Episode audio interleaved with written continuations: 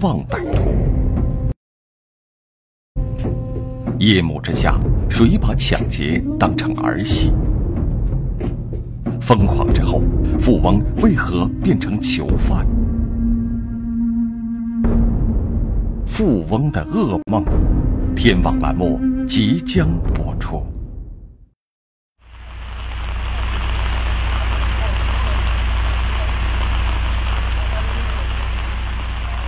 爸爸认识不认识啊？口气，啊？你爸爸，你爸爸在哪里啊？你叫我爸爸先叫。爸爸，那那你回答我一个问题，我写洋洋给你。那个妈妈你有没有看到？没有。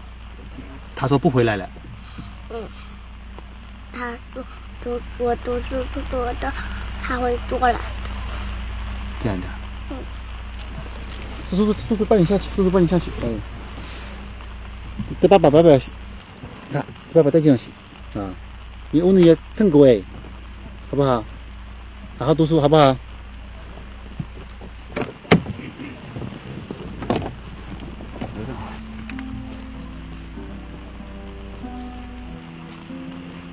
儿子已认不得自己，妻子也离自己远去，父母近在咫尺，却无法相见。犯罪嫌疑人金帅怎么也无法相信，眼前这一幕悲剧，竟然是发生在自己的身上。这一幕悲剧也深深刺痛着金帅父母的心。朝思暮想的儿子明明就在楼下，可老两口却连和儿子说一句话的机会都没有。吃叫五了，肉丁上也尿够了，要是肉做热呀，我得来想你。熬上一个那个，空能做能够咩事个，在那些叫五人三个。家住浙江省瑞安市的金帅，是一个英俊潇洒、聪明能干的年轻男子。房地产投资上的成功，让他不到三十岁就成了一位身价数百万元的年轻富翁。美丽贤惠的妻子，聪明可爱的孩子，以及慈爱的双亲。更让他的家庭生活无比幸福。然而，就是这样一位在旁人眼中拥有完美人生的年轻才俊，在父母眼中拥有光明前景的好儿子，在妻子和孩子眼中体贴可靠的好丈夫、好爸爸，现在却沦落成为一名犯罪嫌疑人。这一切悲剧的发生，都源自金帅染上的一种恶习。二零零九年十二月二十日凌晨一点，浙江省瑞安市公安局突然接到一名出租车司机打来的报警电话。喂，我现在被人打劫了，现在在上望九一村，快点快点出警！这个电话，我现在盯着他，我在开出租车呢。怎么被人打劫的？就是一个乘客说我车上把钱给我拿走了，你尽量快一点。被抢了多少钱？抢了三百多。我说我很穷呢，我说小林多个人啊？啊，就他一个人。你现在如果出警了，就快点把他九一队的能找到他们。但是呢，我们接到报警之后呢，觉得那个挺奇怪，因为这个司机师傅说实施抢实施抢劫的犯罪嫌疑人只有一个人，因为根据我们以往的这种呃工作工作经验来说呢，基本上都没碰到只有一个人出去抢劫的。据报案人赵师傅介绍。他以前当过兵，身材魁梧，在一对一搏斗时，很少有人会是他的对手。可在这起案件中，抢劫出租车的歹徒的确只有一个人。那么，这名歹徒究竟是什么人？怎么能单枪匹马地抢劫一名退伍军人？难道这名歹徒比赵师傅更加身强力壮吗？但是我们有个有个同事，他还他还跟师傅司机师傅开玩笑，他说。师傅，你是不是看看这个乘客不给你钱，你自己报假警啊？想让我们处理他？经过警方的进一步询问，惊魂未定的赵师傅讲述了刚才那段既惊险又居然有点荒唐离谱的经历。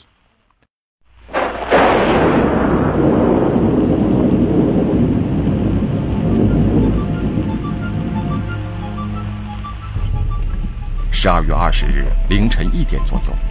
赵师傅开着车，经过上望路的一个胡同时，被路边的一名黑衣男子拦住了。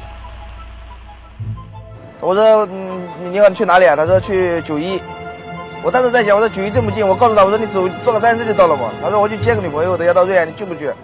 我说：“去。”仅仅步行三分钟就能到的地方，却还要打车，赵师傅心中不免产生了一丝疑惑。开车后，赵师傅还特意打量了这位坐在后排有点奇怪的乘客，个子个子挺高的，人人长得很帅的，很时尚的。我当时看到我，我后来我想，不可能这个人是抢劫的。我说，英俊老实的相貌，时尚光鲜的打扮。打消了赵师傅原有的一丝疑惑。在这名男子的指引下，车子慢慢开进了一条光线昏暗的死胡同里。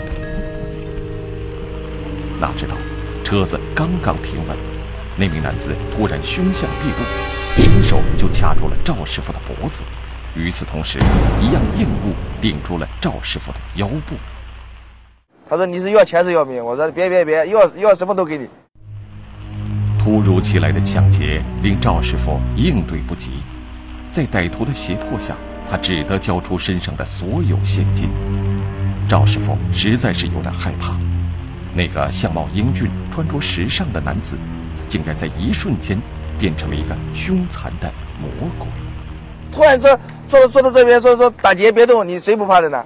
你万一他给捅进去，你不麻烦的吗？此时。惶恐不安的赵师傅竭力通过言语来转移这名歹徒的注意力，然而歹徒出人意料的反应，却让这次抢劫变得更像是一幕荒唐的闹剧。我说大哥，我们也不容易。我说你看这个油都这油表这下来这么多了。我说我说你给我留点钱加油。他说给你留十块钱。我说十块钱怎么够呢？我说加油最起码要一百多块钱。我说十块钱怎么够呢？他就坐在我后面，后面那个我说你我说十块钱不够。他说。别再说了，给你六十五块钱，他又后后来又摆了五十五块，总共是六十五块钱，给我放在那里。明明是抢劫，却又把抢到的钱还给受害人，怎么会有这么离谱的歹徒？拿着失而复得的六十五元钱，赵师傅哭笑不得。此时完成了抢劫的歹徒拿着抢来的三百多元钱扬长而去。他又拍拍我，他说。你配合的蛮不错的，是吧？他就好像买彩票中奖一样的，他走的一不慌不忙的，一点一点紧张的感觉都没有。眼看着如此狂妄的歹徒，轻易便抢走了自己辛苦赚来的三百多元钱，赵师傅气得咬牙切齿。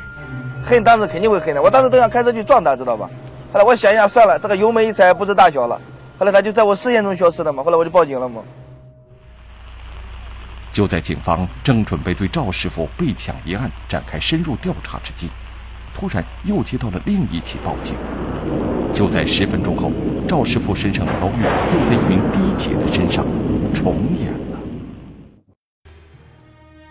一波未平，一波又起。就在民警开始调查赵师傅被抢一案的同时，在距离案发现场不到五十米的地方，短短十分钟后。又发生了第二起抢劫案，和赵师傅被抢的经历几乎相同。D 姐常师傅也是一名被相貌英俊、穿着时尚的年轻男子打劫的。而当这名男子掏出凶器准备实施抢劫之前，他还在和程师傅谈笑风生。真的是没想到是抢劫的，其实看上去是很老实的那种人，不像是打劫的。两名受呃受害人，他跟我们描述的这个犯罪嫌疑人的体貌特征，包括年龄、衣着打扮、说话的这个语音，基本上都是都是一样的。这个我们初步判断呢，这肯定就是同一个人，呃所为的。短短十分钟内，这名歹徒便在同一区域连续犯下了两起重罪，尤其是第二起抢劫，更是在警方赶到第一起案发现场后。双方相距不到五十米的情况下进行的，到底是什么人如此胆大妄为？此外，还有一个情况让民警疑惑不已。据两名受害人反映，这名歹徒穿着时尚、花钱阔气，应该并不缺钱。而出租车司机在营运的过程中，往往不会携带大量现金。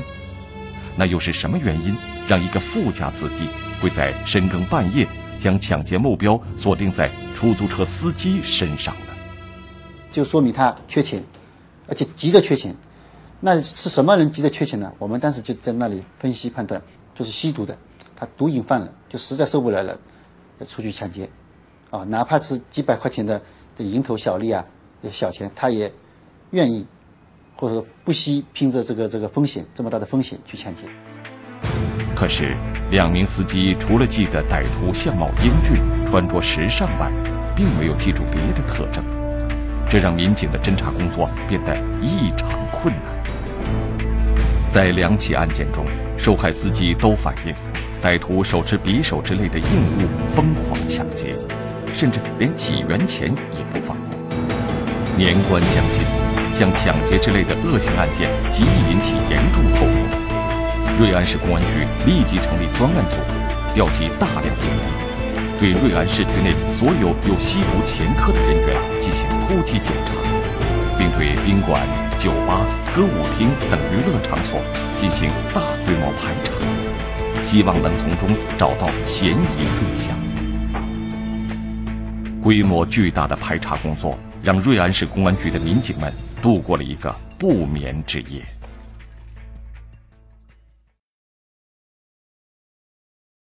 各位听众，各位的哥的姐，最近几天，市区到新城一带夜间多次发生抢劫出租车司机案件。警方通过本台发布预警。据警方介绍，实施抢劫的犯罪嫌疑人为一名男子，年龄三十多岁，身高一米七五左右，体型较瘦。请司机朋友提高警惕，也请广大市民向警方提供有效线索。前一晚的排查并没有给警方提供有力的线索。为了避免更多的司机遭遇不测，警方于案发的第二天，通过电台。电视台、报纸等媒体向全市人民发布预警信息，但警方一系列的行动并没有阻止这名歹徒犯罪的念头，疯狂的行为还在继续。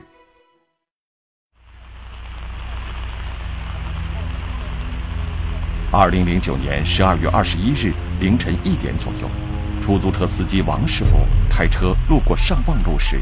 被一名抽着中华牌香烟的时尚男子拦了下来，说想坐车去九一村。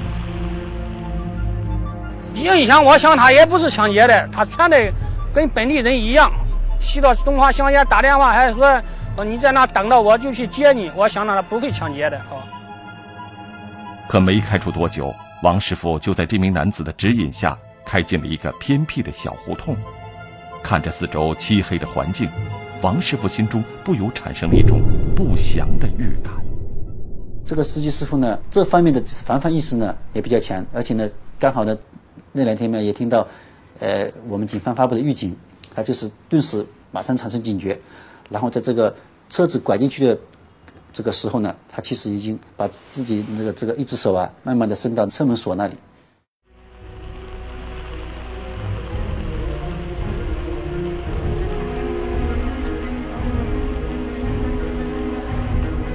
找个东西顶到我的腰，说你是要钱要命啊！我说我要命啊！面对歹徒突如其来的抢劫，王师傅会不会和前两位司机有着相同的遭遇？他又该如何应对？突如其来的抢劫让毫无准备的王师傅惊恐不已，但他马上调整了心态，慢慢让自己冷静了下来，并极力思考应对歹徒的办法。此时，歹徒的左手使劲揪住了王师傅的衣领，右手拿着硬物，又对着王师傅的腰部狠狠地捅了一下。你是要钱要命？我说我要命。有没有钱？我说还有四百块钱，我帮你掏。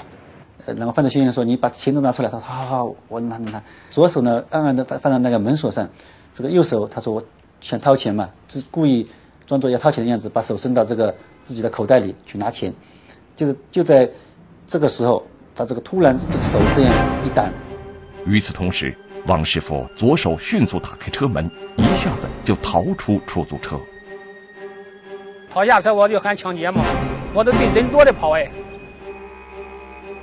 在跑出大约三百米后，王师傅并未感觉到有被歹徒追赶的迹象，相反，歹徒竟若无其事地离开了出租车，似乎刚才发生的一切都与他毫不相干。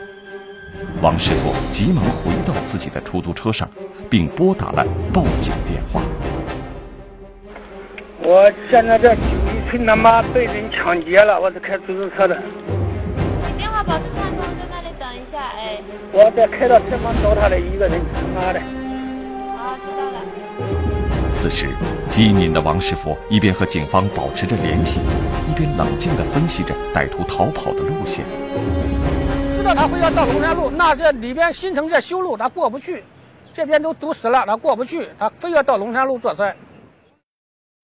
凭借着自己多年开出租车的经验，王师傅认定，歹徒想要离开案发现场，必定会走龙潭路。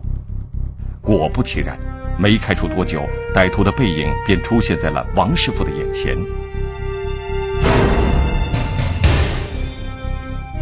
为了防止暴露目标，王师傅一边降低车速，悄无声息地跟住歹徒，一边和警方随时通报着自己与歹徒的具体方位。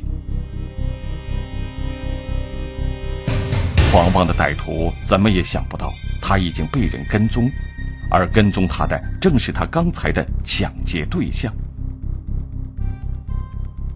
歹徒若无其事地走到龙潭路的路口，并在路边拦下了一辆出租车，向瑞安市区驶去。与此同时，接到王师傅报警电话的民警们以最快的速度向歹徒乘坐的出租车靠拢。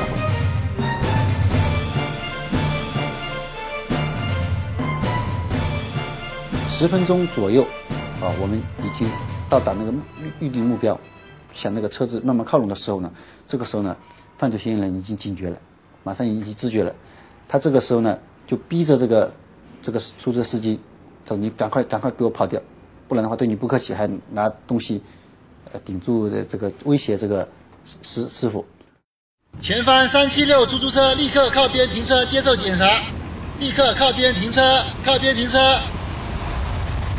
出租车立刻靠边停车接受检查，立刻靠边停车，靠边停车。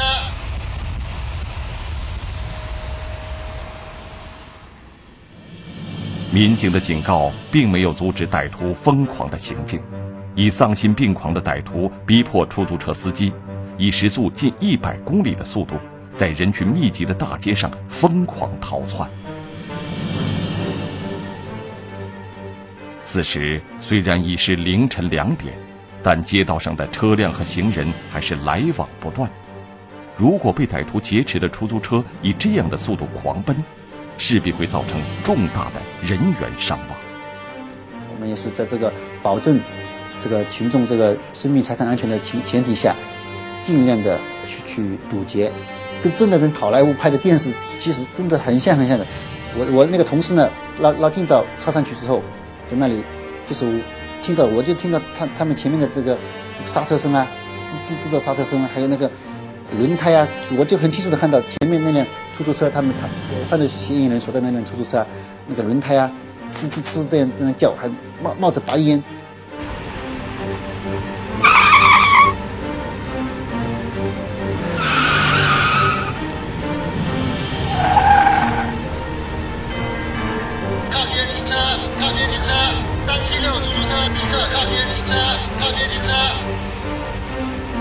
正当民警准备对出租车进行围追堵截时，意想不到的事情发生了。逃跑的出租车车内的水箱居然爆炸了。这个出租车嘛，因为常年在外面开，可能车况呢也不是很好。因为这个他这个逃逸的时候嘛，车子呢运行呢过于激烈，出租车的水箱坏掉了，坏掉了就车子就开不动了。他他车速一一慢下来，我们一前一后嘛，两两两辆警车马上就就堵进去，把他夹在当中。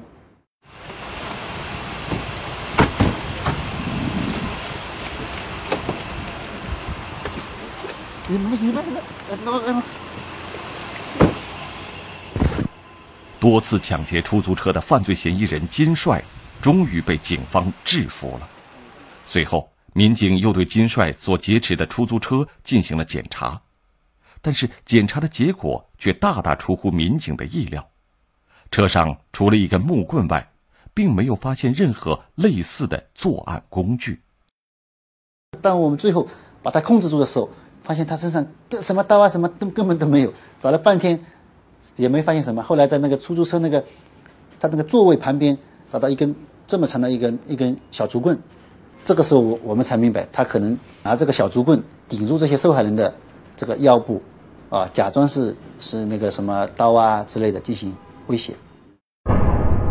面对这个文质彬彬、相貌英俊的小伙子，民警怎么也无法将他和疯狂抢劫的犯罪嫌疑人联系在一起。包括我自己也觉得，这么坐在我前面的是这么一个。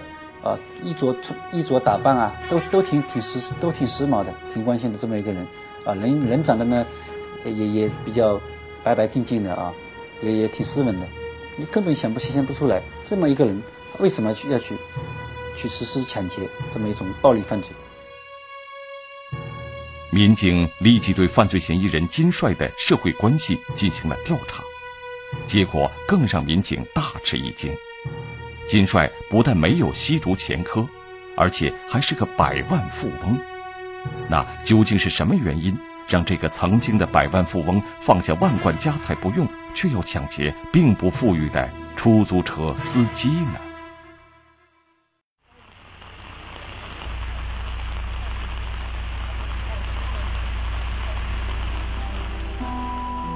金帅的父母无论如何也想不明白。以前生活富裕、聪明乖巧、讨人喜欢的儿子，怎么会去抢劫出租车？本地人能掉恐怖的最痛苦、最痛苦，咋能痛苦的过来了？都是靠个收获了，那个收获，这绝对是了。金帅入狱后，不仅让这个原本幸福的家庭走到了崩溃的边缘，更是让他年仅五岁的孩子。早早就承受了失去父亲的痛苦。辛苦那个时候也痛苦，这个门奶奶、那爸爸、那妈妈还是那里，我我是蛮哭泣。究竟是什么原因，会让金帅不顾温馨幸福的家庭，不顾他年迈的父母，不顾他的幼子，而去抢劫呢？二零零四年。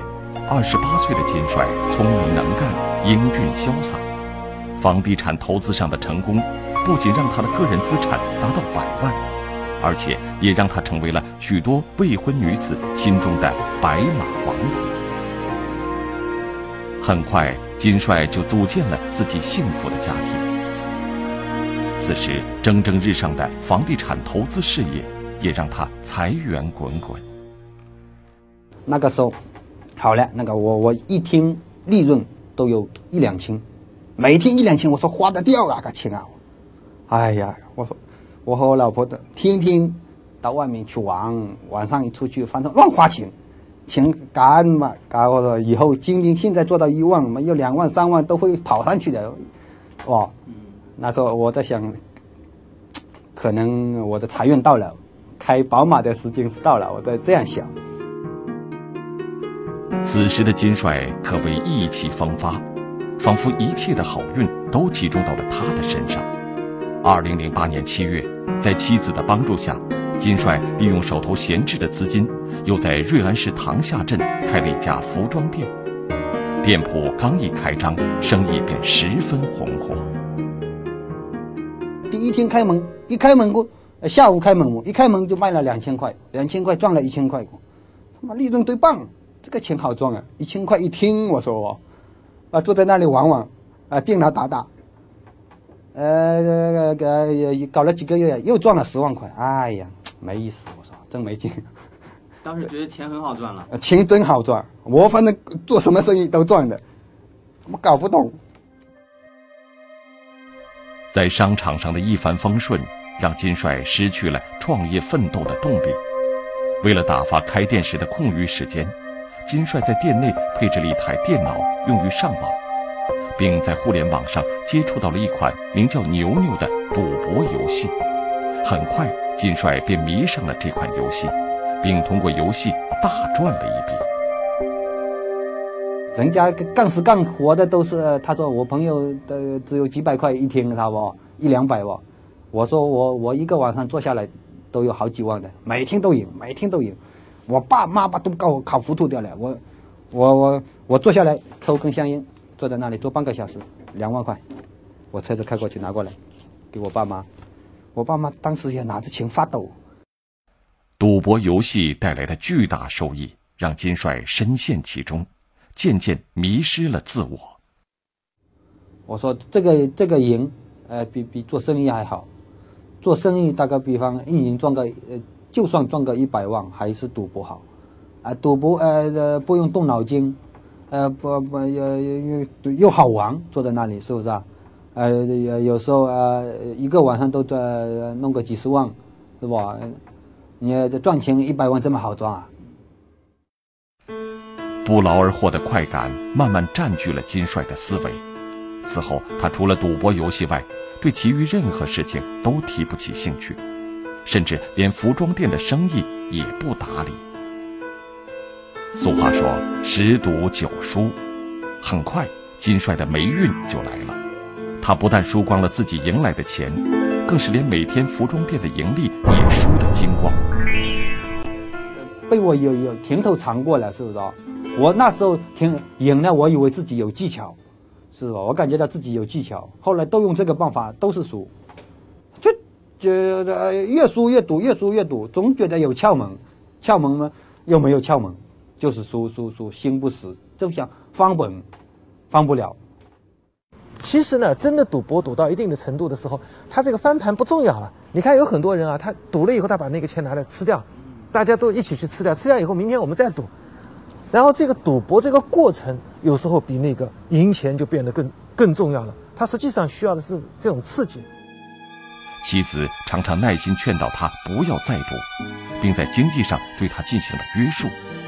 但此时对赌博着了魔的金帅早已欲罢不能，表面上对妻子信誓旦旦，但实际上还是偷偷的跑到网吧赌博。并且赌注越来越大，在家里就跪下来求我了哦，哭哦。那个时候我越输越多了，已经。他求我也没用，我还是要赌。本来呢，我结婚的时候，保险箱里金子很多的嘛，我都卖光了。啊，卖了好像保险箱里还有些碎木，金子多了有 有碎木嘛，有些项链太长，拆了一节节，连碎木都出去卖了，卖的干干净净。金帅艰苦创业近十年才攒下的百万元积蓄，却在几个月内就被他输得精光。此时的金帅已经在赌博面前丧失了理智，他又卖掉了自己的服装店、多处房产和轿车，继续豪赌。结果转瞬之间就输得分文不剩。两个小时输光了，一无所有了。我说我，走路走回家，头看着天空。人反正啊飘飘的，完了完了，一回到家里就躺下来睡觉。二零零九年初，再也无法忍受丈夫嗜赌行为的妻子带着孩子离开了他。但是对于此时的金帅来说，亲情和爱情已经不再重要，只有赌博才是他的唯一亲人。比老婆还重要，我就老婆儿子不要了，我宁愿赌博，这样想的。走火入魔掉了。那个时候，从生理学的角度说，就是说，大脑中枢啊有个奖赏中枢。那么赌博也好，吸毒也好，我们上那个呃玩那个游戏机也好，它实际上这个奖赏中枢都一样的。它刺激这个奖赏中枢，刺激了以后呢，那么很有意思，他就感到快乐。那么他经常会要求得到这种快乐。那么这个时候的话，那么有一个问题，他就不断的去赌。原本富裕的家庭，现在却变得穷困潦倒。已经赌得家破人去的金帅，也曾经想痛改前非，但是他依然战胜不了自己。那那个时候一定有一点犹豫了，犹豫什么？就是自己自己想把自己戒掉。已经，我有时候赌了一输了，都躺在床上，啊，我真的不赌了，我再赌赌是畜生，真的不赌了。过了明天。又想赌，赌了输了，啊！我这次真的不赌了，自己在肚子里在骂自己，有时候还打自己，还是赌，就戒不掉，其其实赌博最终的话，他不不断的去赌，就是一个心理上的问题。他并看是一个行为问题，他实际行为问题背后就是一个动机，而这个动机呢，很清楚的就是为了快乐。那么这个时候的话，他就很难戒断了。所以呢，有时候我们经常会说，哎，这个赌博的人怎么就是有的甚至把手砍了，手指砍了，他还会去赌？为什么呢？实际上这还是一个心瘾的问题。毒瘾深重的金帅，在赌光了身上的最后一元钱后，独自一人在网吧前徘徊。虽然他已身无分文，但内心的毒瘾还是无法抑制。这时，路上来来往往的出租车引起了他的注意，他顿时萌生了抢劫出租车的念头。因为我这个抢劫呢，也没什么预谋的，就是走火入魔了，就是想钱，没有像人家专门。抢劫一样的，他说有同伙拿刀什么样？因为我那个时候赌博赌了，没想这么多，只看到钱就舒服了，什么考虑都没有，就在那里等车。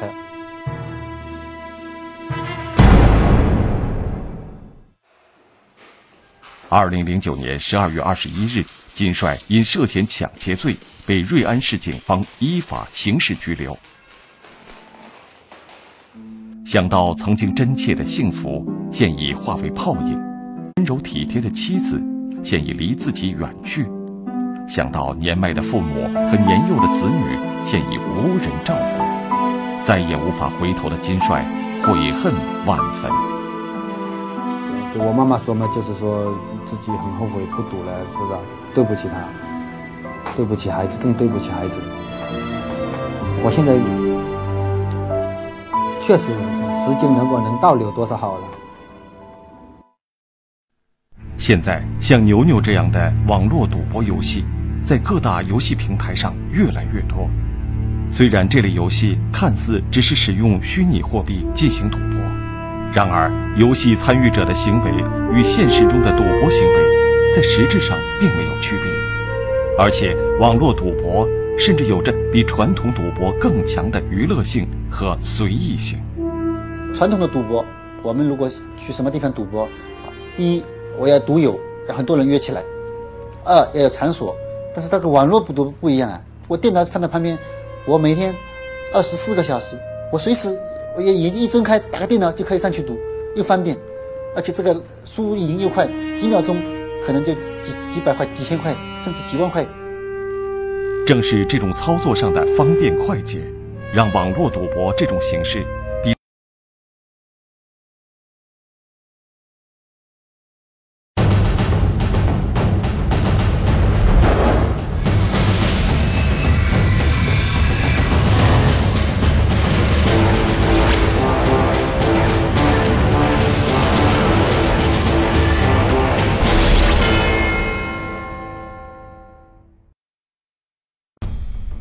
离家五天，发生惊天大案，价值一千八百万元的财物不翼而飞。